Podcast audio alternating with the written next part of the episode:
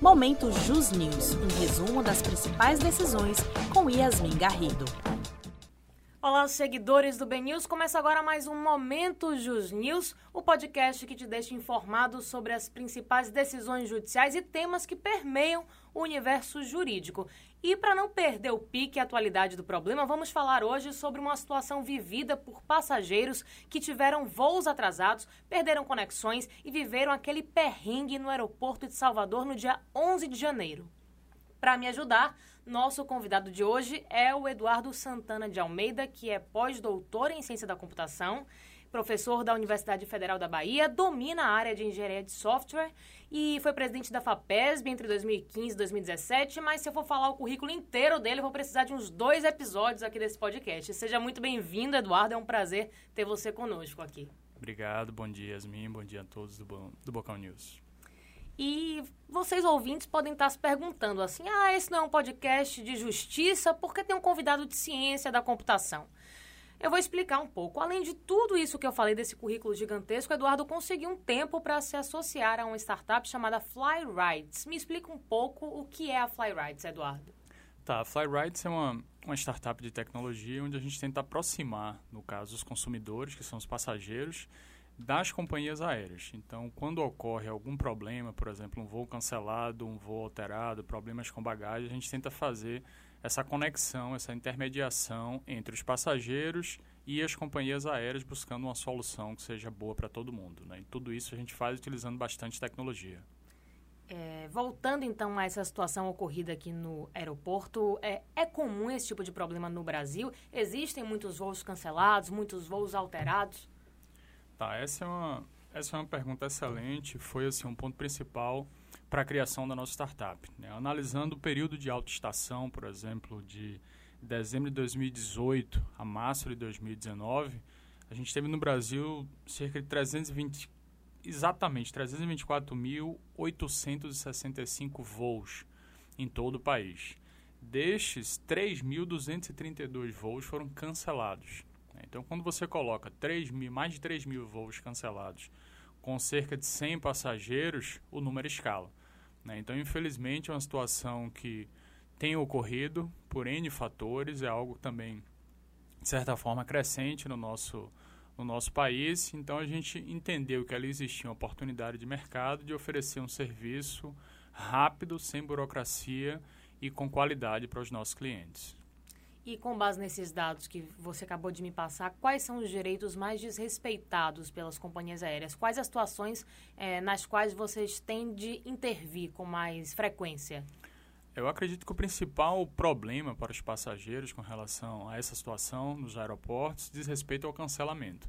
Porque dependendo da situação, um atraso de um voo, ele pode ser contornado de alguma forma, né? Claro que existe o, o problema para o passageiro, mas ele pode ser amenizado, vamos dizer assim, se você ainda conseguir realizar a viagem no mesmo dia. Claro que se você tiver uma reunião de negócio, um compromisso, infelizmente, aí não vai ter como se resolver. Mas o cancelamento é muito ruim. Nós já tivemos casos, por exemplo, de, de passageiros que estavam no exterior e iam vir comemorar um aniversário é, sei lá, de 70 anos da, da sua mãe e o voo foi cancelado esse passageiro perdeu um determinado evento. Já tivemos outros passageiros que iam ter reuniões de negócios e o voo foi cancelado e perdeu-se a reunião, perdeu uma oportunidade muito grande. Então, eu acredito que o cancelamento do, do voo é o que traz um prejuízo muito grande para os, todos os passageiros envolvidos no processo. Claro que atraso de voo, problemas com bagagens, problemas de conexão são também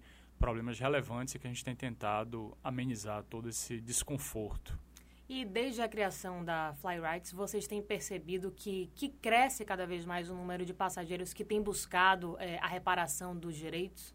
Sim, sim. A gente, durante muito tempo, né, por exemplo, no meu caso, eu já tive diversos problemas com, com companhias aéreas nessas situações. Então, esse também foi um motivo para aquela ideia de você ter um estalo e dizer, olha, eu estou sendo estou tendo diversos tipos de problemas, o que é que a gente pode, quais seriam os meus direitos, o que é que eu poderia ser ressarcido, correr atrás nesse sentido. Só que a gente sabe que é, o processo não é muito fácil. Né? Então você tem que entender um pouco mais, tem, tem alguns, é, algumas regras já, ANAC, enfim, tem toda essa parte jurídica que nós entendemos e partimos para desenvolver uma solução. Então, essa solução a gente acredita que é bom para o passageiro, né, na medida do possível, claro, ele perdeu um voo, teve um voo atrasado, é algo ruim, mas a gente tenta amenizar isso, a gente tenta realizar acordos com as companhias aéreas, algo que seja bom para todo mundo.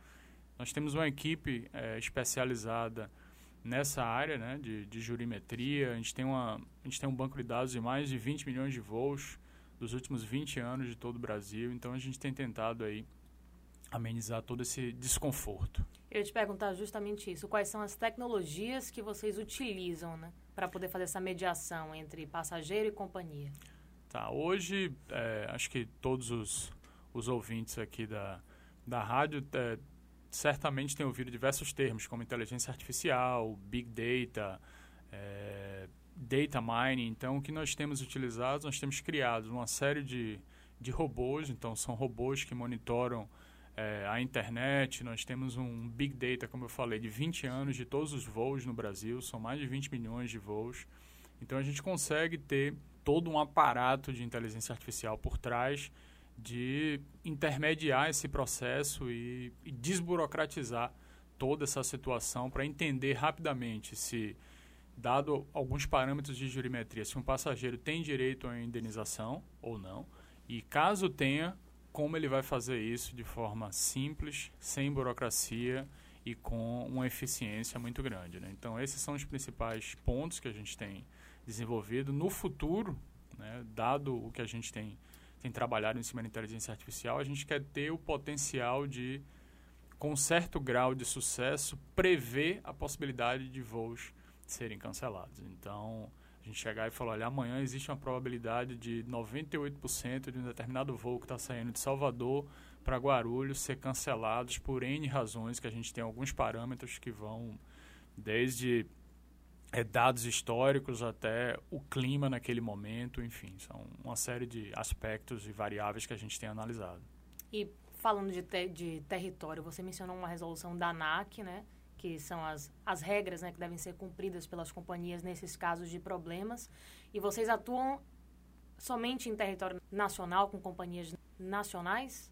Tá, essa é uma, essa é uma boa pergunta também. A gente pode a gente não pode pensar também que o problema ocorre só no cenário brasileiro. Né? Essa é uma situação mundial. Nós temos clientes que têm tido é, diversos problemas, por exemplo, vindo dos Estados Unidos para o Brasil, problemas com, com viagens da Europa para o Brasil também. Então, a gente tem é, atuado em todo esse espectro. Né? Então, onde tem esse tipo de problema, a gente tem tentado levar uma solução rápida e eficiente para o passageiro, independente se ele está em Los Angeles, na Califórnia, ou se ele está em Salvador, Bahia. E a prioridade é atuar com a conciliação primeiro. Isso, esse é o nosso ponto principal. Né? Então a gente tenta, o mais rápido possível, tentar chegar a um acordo que vai ser bom para a companhia aérea, que de certa forma vai ser bom também para os passageiros. Se esse acordo ele, ele não é celebrado, aí sim a gente tem outros parâmetros, outros aspectos jurídicos, uma série de é, escritórios parceiros que atuam no sentido de buscar uma reparação judicial. E como é feito o contato do passageiro lesado com a Flyrides? Tá, a gente está nas principais redes sociais, né? então vocês podem procurar a gente no Instagram, por exemplo, flyrides.io. É, nós estamos também no Twitter e temos o nosso próprio site. No nosso site tem toda a nossa plataforma que em cinco minutos você consegue é, ter uma resposta se você tem direito à indenização e tendo direito à indenização, o que é que você precisa fazer. Então, para acessar o nosso site, www.flyrights.io. Se vocês colocarem no os principais engenhos de busca, por exemplo, como Google, Flyrights e voos cancelados ou voo atrasado, vocês certamente vão ser direcionados para a nossa página também. Perfeito, Eduardo. A gente fica por aqui no nosso Momento Jus News de hoje. Foi curtinho, mas foi bastante esclarecedor. Eu acho que todo mundo já passou por uma situação de, de perrengue, né? Com companhia aérea, com voo atrasado. Eu, por exemplo, viajei para... Estava em Portugal, viajei com um quilo X de bagagem. Quando voltei, era uma, eram 10 quilos menor. E aí eu fiquei, meu Deus, e agora o que, que eu vou fazer? Compro outra mala? Não compro, pago excesso, paguei excesso. Mas todo mundo tem esse pequeno problema e é sempre bom ter uma equipe né, que, que conheça as regras e que possa auxiliar nesse processo de, de, de conciliação ou de até é, é, auxílio jurídico, né? A gente precisa. É, ficamos por aqui.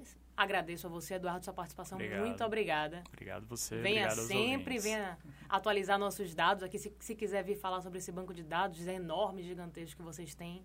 Sim, sim, será um felizes. prazer. Será um prazer. Obrigado, bom dia a todos. Muito obrigada. Semana que vem tem mais Momentos Justinhos. Fique ligado.